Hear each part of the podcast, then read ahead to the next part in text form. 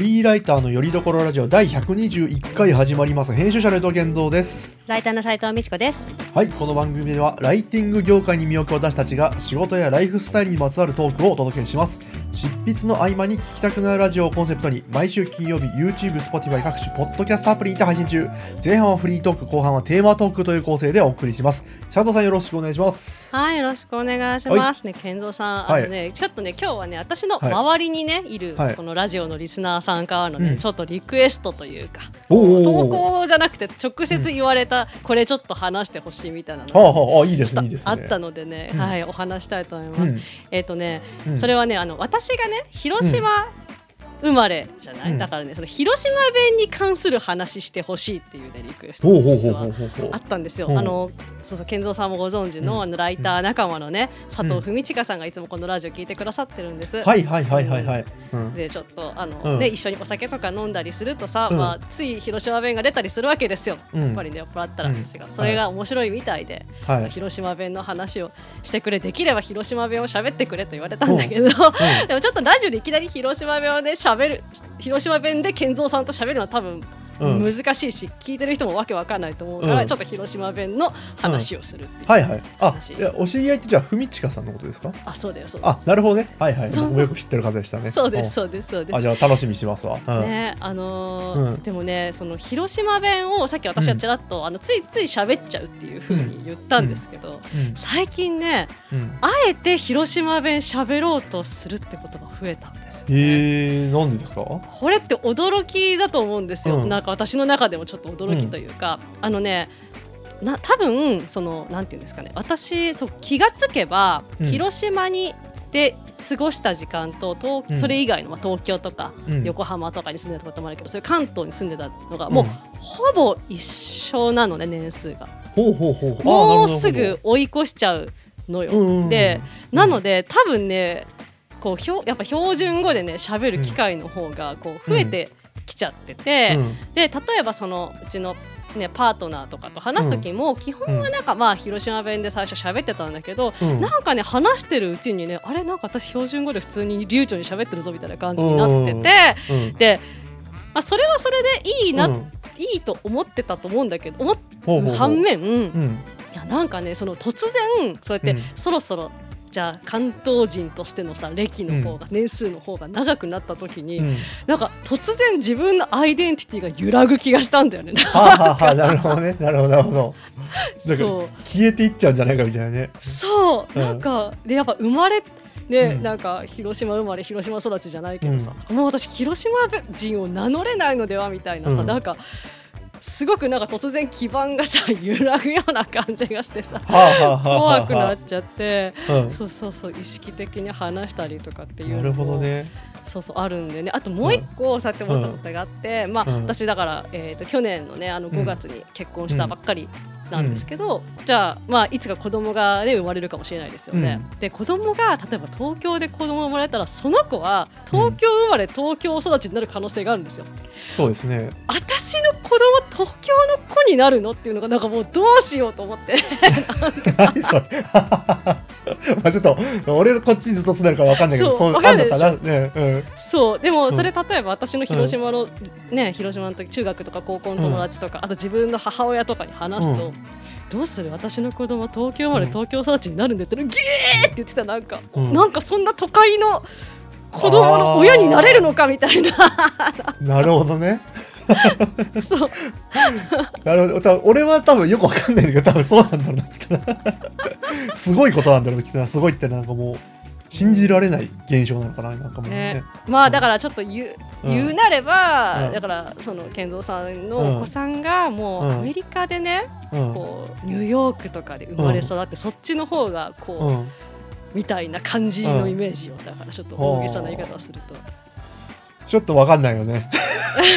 確かに実際そうじゃないそうわかんないけど多分だけど広島の人多分地元愛があるからこそなんかあー。それを大事にしたいっていう気持ちがあるのかなと。もしその地元愛ない人からしたらねそのね地方から来て東京で育ってうん子供が東京生まれ東京育ちになっても何も思わない可能性があるなと思って。なんかうん。地元愛が前提にある気がしましたね。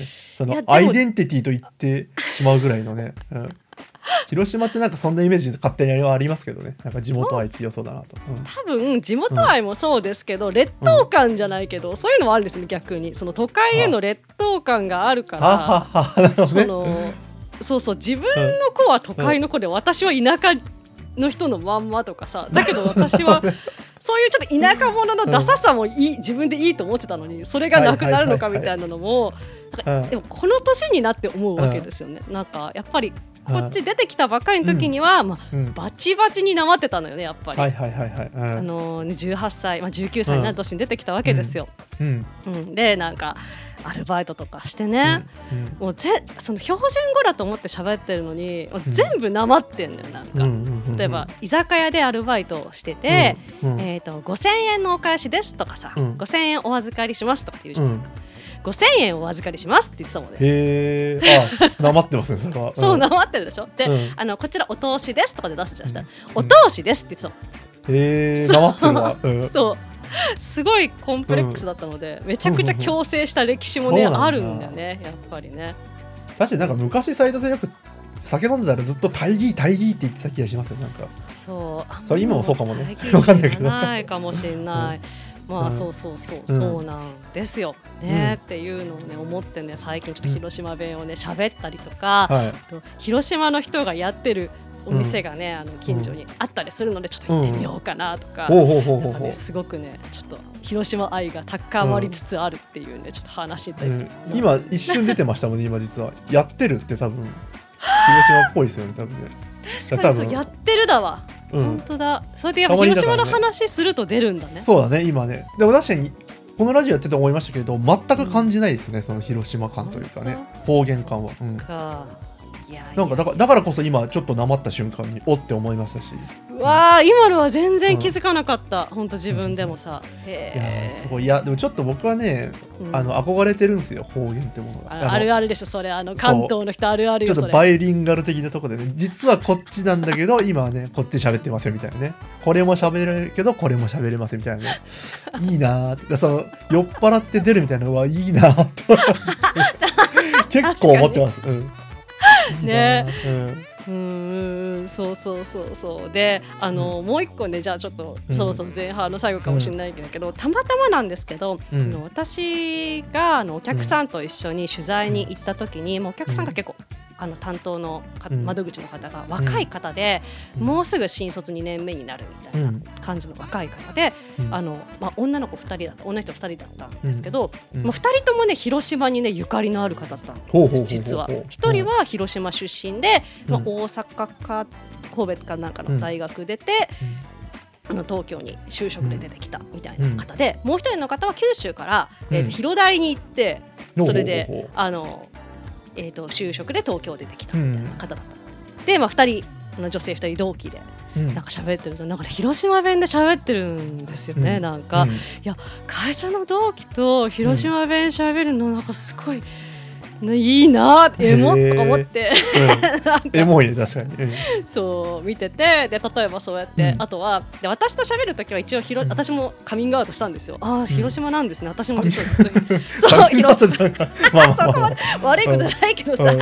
そう広島なんですよって言って、まあ言ってもさやっぱその、私はパートナーライターであってお客さんじゃん、だから普通に標準語で喋ってたんですけど、うんでもなんか出ちゃうんだよねやっぱり。東京こっち出てきてすぐだから。なんかあなんか知ったげしちゃうんですねとか言って、うん。あ知ったげは広島弁で標準語は知ったかぶりよって言って、えー。本気でこうびっくりしてて。あ何これ知ったげ？知ったげ？そう知ったかぶりのこと知ったげって言うんだけど、そうそうそう知ったげうん。みたいな発音かな、イントネーションとしては。でそれを標準語的にこう知ったげみたいな感じでちょっと頑張って平準化した発音でこうおっしゃってて、でそうなんだ。すごいびっくりしてなんかあの本当にねいやなんかいいなと思いました。いいいな。これだよねっていう。いいやでも広島か。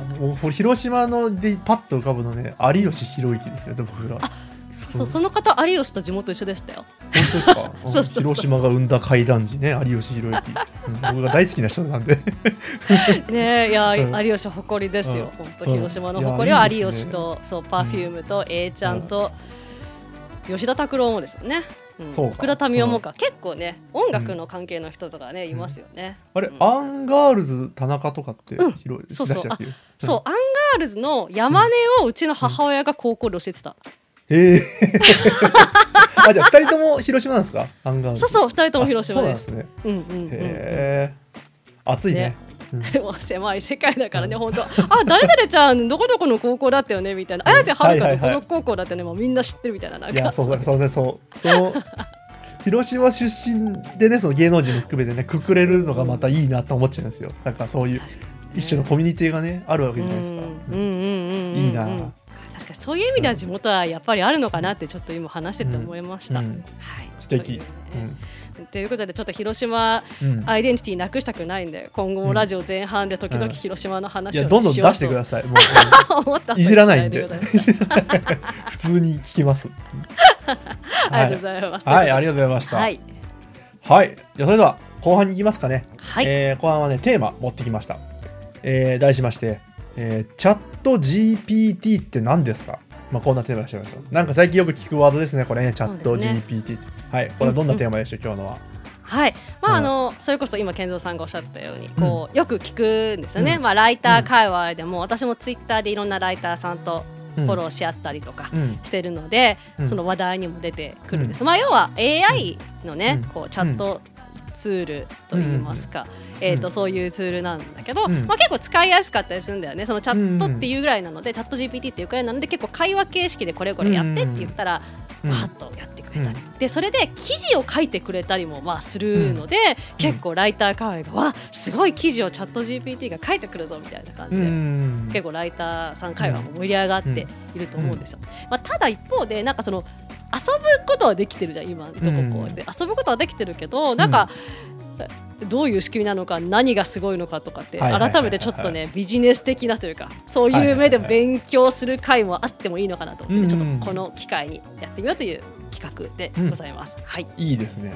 そうなんかこのチャット GPT なんか多分さなんだろうな、まあな、その機能的な話をするとやっぱそのライターライティングにちょっと関わる部分があるのでそのライター界隈は割とこうね感度高めにこの情報を皆さん拾ってんのかなと思ったんですけどうんなんか一般的に見てどんくらい皆さん知ってるんですかねこのワードを。なんかもしか知らないっていう人もねぼちぼちまだいるだろうなと。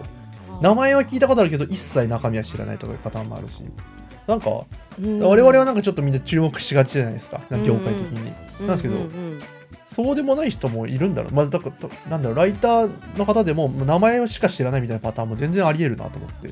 確かに、ね、そんなにもしかしたらみんな注目してないのかもなとかも思ったりはあね。逆に？でもどうなんだろうね。なんか私がこう、うん。なんちょっと前にあの落合陽一の YouTube チャンネルうん。を見てた時は、まあそれはそういう界隈だからやっぱみんうなんチャット GPT の話してたから、テクノロジー界隈でも割と話題にはなってるんだと思いますね、うん。まずね。であともうちょっと一般ので言うと、うん。でもどうだったかな？私があのコワーキングスペースにうん。今ちょっとね、ずっと通ってるというか、月額会員登録してうん。て、でそれの利用者の人とか、うん。スタッフの人とかのちょっとしたあの Slack のコミュニティがあって、でもそこでね、 ChatGPT の話出てたんですよ。うんううん。ん、話題にした方はね全然会社員の方で、うんうん。なんかすごい労務とかそっち系の方だった。し、でその、えー、とスタッフさんはうんカメラマン的な写真をやったりとかっていう方だけど知ってたうん。ので、意外と知れてるのではと思いますはいけど、はいはいはい。い。ねやわかんないそれ。だってコワーキングスペース行ってる時点で割と結構あ感度高い気もしますし、ちょっとわかんないね。ー、うん。そっか。で僕自身もこれ名前知ってるけどね、どこまで理解できてるかって正直自分でも分かってないし。や正直遊びました？チャット GPT で遊びました？健三さんえまだねやってないんですよ実は僕。あそうなんもだ。それが意外だわ。そう見てるだけで。いやなんかやろうやろうと思ってやってなかったって感じで、うん。そう。なので、まあ、僕はほ多分ねほとんど知らないと言っても過言じゃないかもしれないですね。なんとなくしか知らない、ってとこで、うんうん。まあ、一応こうそもそもチャット GPT 何ぞやってところから少し、うん。いや見てみようかなと思いまして、うんうんたまに僕らがやる、あの記事を読むやつやりたいと思います。はいはいはいはい。いいですね勉強のね。今日はねあのギズモードさんの、まあ、チャット GPT とはっていう記事がねあって分かりやすかったのでこれをねサクッと読んでまあ概要をねチャット GPT とはの定義的な文をねサクッとちょっと紹介しようかなと思いますとでも読んじゃいますねはいはい、じゃあ、えーここからいこうかな。じゃあ、チャット GPT って何？この話からいきますかね。えーチャット GPT は、オリジナルのテキストを生成することができる人工知能ツールです。対話型のサービスで、質問に答えてもらうことも、クリエイティブなプロンプトを入力することもできますし、詩や歌、エッセイ、短編小説、コードなどを書いてもらうこともできます。ほうほうほう。まあ、いろいろね、まあ、文章でいろいろやってくれると。まあ、対話型ってところですかね。うん、そうですね。やっぱ対話型特徴って感じありますね。うんうん。で、チャット GPT はどうやって使うの？えーチャット GPT の使い方はとても簡単。セットアップするにはまず、えー、 OpenAI アカウントを作成する必要があります。メールアドレスと電話番号だけで簡単に登録できます。登録すると、チャット GPT だけでなく、テキストプロンプトに基づいてイラストを作成する AI アートツール、D、ん？なんだろう、DALLE2 などのツールも使えるようになります。ダリかかな？ちょっとこれしてなかったわ。な。うん。で、えー、とチャット GPT はいつどこから来たのと、えーチャット GPT が世に出てきたのは昨年の11月開発したのは人工知能の研究開発に特化したオープン AI という企業ですオープン AI の設立にはあのイーロン・マスク氏も参加していました他にも何かとお騒がせな投資家が何人も名を連ねて連ねており、えー右翼系億万長者の ピーター・ティール氏も創業当初は相当額の資金を投じています。代表は創始者メンバーの一人でもあるサム・アルトマン CEO さんですね。と、えーで、えーチャット GPT の仕組み、えーチャット GPT を動かしているのは large language model と呼ばれるアルゴリズムこのアルゴリズムに大量のテキストデータを覚えさせることでとてもリアルでまるで人が書いたような文章を生成することができるじ自然言語処理ツールになっているのです、まあこんなとこですね、うん。まあまあまあこんなツールですよとまあなんか、まあ、AI って言っていいんですか？これはまあそうですよね。うんうんうん。でこう質問に対して文章で入力した質問に対していろいろこう返ってくると答えが、そうですね。出力してくれるってことですね。はいはいはい、うんでこれをもう斉藤さんも使われたことがあるということだったんですけど、うん。うん、そうちょっとだからね今日どうどうだった？ってとこ聞いてみたいですね。僕まだ使ったことないんで、はいはいはい。あの、うん。あの私はねまだやっぱりそれこそライターとしての使い方うん。しかしてないんだけど、なのでちょっと狭いうん、あれなかもしれないんですけど、結構ねその質より量みたいなアイディアをいっぱい出してもらいたい時に使うんですよ。例えば、うんえーとね、この間 LP 作った時とかに、あのこれこれこういう商品の、えー、と LP を今作って今作りたいと思います。それの、えっ、とね CTA ボタンあのお問い合わせこちらとか、CTA ボタンの文言のアイディアを、うん。えっ、と10個考えてくださいみたいな。この10個パーッと出してもらって、うん。物足りなかったらこういう要素を入れてくださいとか、うん。もうまた8個出してくださいパーって出してもらって、うん。うんその中で1個でも2個でも使えそうな表現とか言い回しがあったらあこれ使おうこれ使おうみたいな感じで引っ張ってきてもちろんそのままは使えないんだけど、うん。アイディア出しにすごい使ってるっていう。はいはいはいはい。あ感じですかね。もうそうすでにすごい便利ですね。もうなんかアシスタントというか アシスタントでもないですね。なんかもはやなんかね なんだ、パートナーぐらいのね、うん。うん。なんかそのなんていうんですかね。だからあの今言っあと他にも例えば、えっ、と何々の言い換え例えばなんていうの、何々が必要ですっていうのをさ、うん。こう記事とかでさよくか書くことあるけど、はいはい。はいともすると必要です必要です必要ですとかって言って、はい。ずっと同じ表現になるじゃないですか。うん。じゃあそれの言い換え表現なんかいろんなバリエーション欲しいなって思った時に必要ですの言い換え表現を10個考えてとか言って考えさすみたいな。なるほどね。そうなんかちょ、まあ、パッと見このね、えーとさっきの記事を読んだ限りではその、まあ、質問したら返ってくるというところでなんか、うんあのまあ、検索検索に近いのかなと思ったんです最初ね。はいはいはいはい。とはって調べたらそれの答えが返ってくるみたいな。うんうんうんうんなんですけどそれ以上ですねじゃあねもあでもねそれ以上でもないというかそう。の、それこそ自然言語処理ツール的なところがあるのでなんかその情報を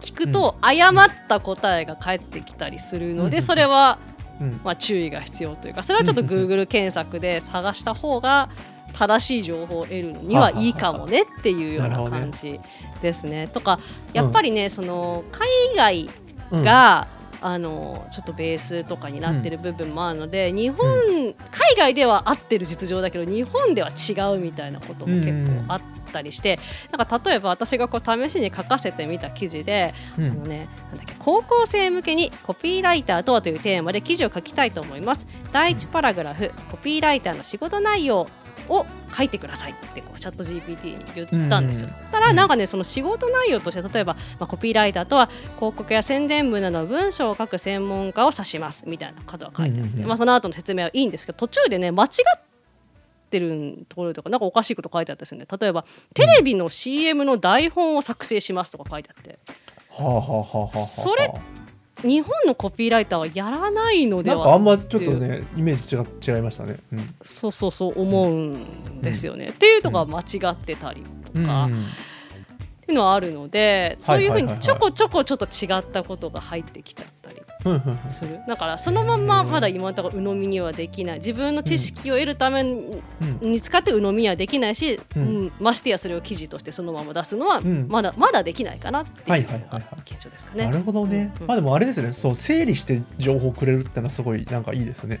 ままとめてその検索だったら一覧のいろんな記事がバーって出てそこからこうねかいつまんでだったりいろいろバーって見たりしてうん。整理するわけですけどそのまあ精精度はでどうであれね。まとめてくれるのはすごい助かりますね。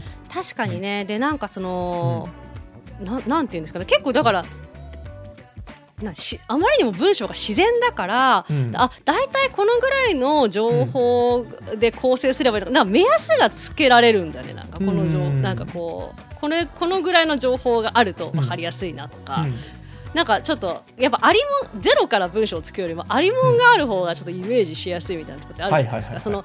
今でも多分ウェブライティングとかやる方って、うん。その既存の似たようなウェブページ見て、あなるほどこのぐらいだと少ないなとかこれだとちょっと多すぎるな、これがちょうどいいなっていうのをなんとなく見て文章量とか情報量とうん。か参考にして書いたりすると思うんですよ。うん。なんかまあそれもできるその目安はチャット GPT の文章で見れるかもねとは思いますね。うん。なるほどね。あと思ったのは、うんえっと、多分さっきも検索とね、比較してみましたけど、なんか、うん一般的な検索って、その検索スキルみたいなのがちょっと必要なのと思って、何かを調べるときに、確かに確かに。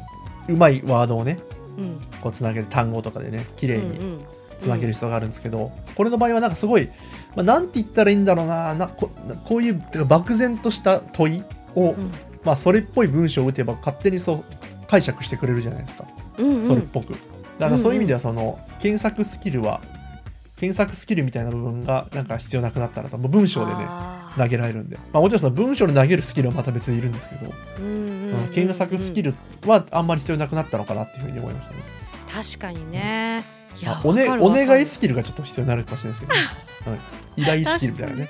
いや本当だよね、うん。なんかそのうん。チャット GPT とのコミュニケーション能力が必要とされるかもね。これもうちょっと伝えてあげないとわかんないんだみたいなさ、うん。面白いなと思います。だってその本当にコミュニケーションって今私が言ったので一個思ったのが、これすごいのがその一個スレッドを作ったら話の続きを全部ね理解してくれるんですよね。うん。だからあのそうそう。なるほどね。そうなんですそうなんです。だからさっき私が第一パラグラフのこれを書いてくださいって言って書いてもらった後に、うん。じゃあ続いて、えー、とこのパラグラフを書きたいと思いますって言ったらちゃんとそれの前までの文脈をちゃんとあれしてくれるあしーじゃあそっかそっか、うなんかなんか出してっつっていろいろ出してもらったら他にはって質問したらそのままいけるんだ。あすそうそうごい便利だそうそうねそう、そう。だからその私のさっきの CTA ボタンとか、うん。そのコピーキャッチコピーのアイデア考えるっていうのも、あこういう要素を足してもう8個みたいな言い方でいけるのよ。だから全部うん1から指示出さなくてもいいから、へえ、うん、そういう意味ですもねね。うん、検索とか一からだもんね。そういうのやり直そうと思ったいやすごいね。らね。あとねじゃあもう一つ気になったのはやっぱその文章文章の綺麗さですかね。読みやすさ自然さってところで、今んとこ僕が調べてる中ではめちゃめちゃ自然な文章だなと。なんなら上手だなぐらいの、うん。うん。いなんかあれじゃないですか翻訳っぽい文章になるのかなとか思ったんですよ最初。うん。なんですけどもうめちゃめちゃ綺麗でえ、うんうん俺より全然うまいんじゃないかこれぐらいの、うん、だったんですけどどうでした？使ってみて。綺麗でしたやっぱ。いや綺麗綺麗。それはマジで綺麗だと思います、うん。まあ、時々ねそれこそ翻訳帳みたいな、うん。そのさっきのコピーライターとはみたいな感じの、うん。コピーライターの仕事内容みたいなうん。記事、あのパラグラフ書かせた時も、うん。なんかコピーライターとは、えー、と誰何々の専門家を指します、うん。彼らは商品やサービスを効果的にアピールし消費者の興味を引きつけるための文章を作成することが主な仕事です。っていうのが2分目なのね、まずね、うん彼らはっていう主語はねめっちゃ善意なのよねその英語の善意だなっていうふうで、のね、うん。そうそう。あんまりこう日本語っぽくはないなっていうのと、うん。あとやっぱ無理やりこう日本語っぽくしてるから何々のことことことみたいな健三さんはいはいはいはい。がよく指摘する、あれめっちゃ多い気はします。ああそうかもね。確かに。そうそう。ん。しょうがないけどね。うん。そう。でも逆に言えばそれ以外はすごく綺麗で、うん。何よりそういう記事書いてくださいとかって言った時に、あの時々あのライティング界隈でパラグラフライティングとかってね、うん。あの結論を最初にパラグラフの最初にまず結論を書いて、うん。それの理由とか具体例とかで構成しましょうみたいなうん。言うと思うんですけど、なんかそれでちゃんと書いてくるからさ。そうそう俺もそれがすごいなと思っちゃった。うん。ね。ね。なんかそうだからえ私駆け出しライターの時にこれできてなかったのではと思って。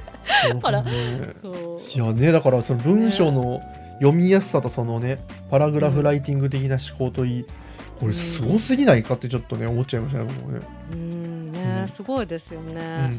うん。うんちょっと怖怖かったですもんなんかこれ。なんか マジでこれターミネーターの世界になるなこれみたいなのちょっと思っちゃいましたね。あの機械機械の反乱が起きたらこれ勝てないわっていうね、うん SF 見たこと思っちゃいましたねさすがにこれは、うん。うんあまりにもすごかったんで。だから本当にこれからはどう活用するかみたいなね、話に本当にうん。なりますね。うん。なんかね。そうそうそう。今後うん。ね例えば僕が思ったのはこれ例えばライターさんがねこのねチャット GPT 使ってその、うん。作っ生成した文章をそのまま記事に反映させたら僕はそのコピペとかに気づけないんですよね多分ね。それが。そう。まあ多分今時ツールあるっぽいんですけどねそのチャット GPT で作ったんじゃないのチェックツールが、えー、ああるらしいんですけど多分そういうのがない限りはもう見抜けないんですよね多分。ねうん。うん。でも別にさこれはでもそれこそねまだなんかそういう業界のさこれからどういう空気になっていくかどうかなんですけど、情報が合ってたらうん。いいと思うんですよね。なんかまあ確かに確かに、GPT うん。別に悪くはないなっていうね、うん、そうそうそうそう。別に今判別する必要ないのか、じゃあもはや。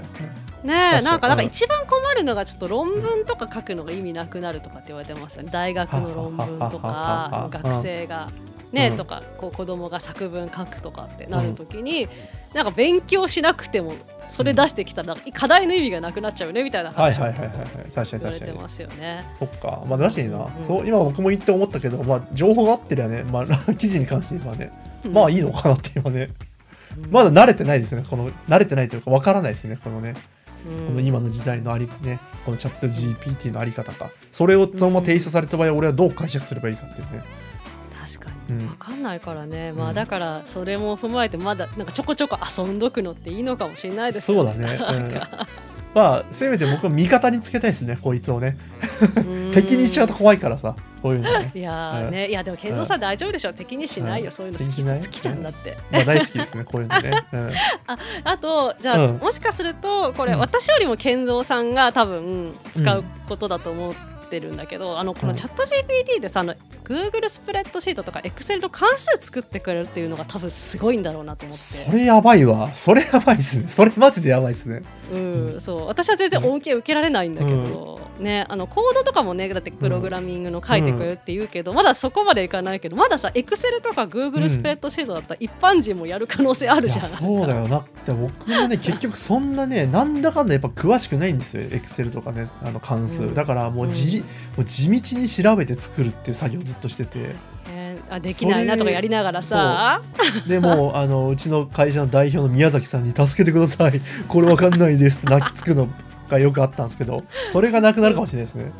確かにね、うん。いやいや。それはちょっとちょっとやってみてほしいなすごいわ。ちょっと、うん、やってみますわこれ。またあの発表しますよ今度使ったら、何かプレゼンをね。うん。うんいやすごいですね。改めて聞いてこのチャット GPT、もうすごいとしか言いようがない。もういやーでもまだまだね、うん。なんかあのーね私も使いこなせてないっていうか、うん。あの小説も書けるみたいな感じのね説明がさっき確かあったかなと思うんですけど、小説は小説であるじゃん。なんか、えっと AI ノベリストっていう別のね、AI のツールがあったりとかもすると思うんですけど、ま、なんかそれに比べるとやっぱチャット GPT ってほんと何にでも割と使えるっていうか、うん。結構幅が広いので全然私まだまだ使いこなせてないと思うから。うん。ちょっとずつね遊びたいなっていうふうにこういう使い方もあるんだっつってね。これは遊べるね。そうねうん遊ぶわ。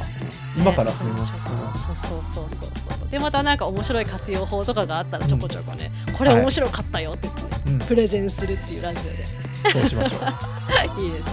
うん。はい、、はい。いい勉強会となりました。うんはい。ありがとうございます。じゃあ今日この辺にしましょうか。はい、今回もお聞きいただきありがとうございます。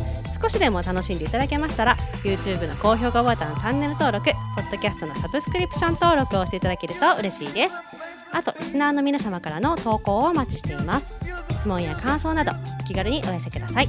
YouTube の場合は概要欄にポッドキャストでは詳細の欄に投稿フォームの URL を記載していますので見てみてくださいはいありがとうございます。それでは来週の金曜日またお会いしましょう。さようなら。さよなら。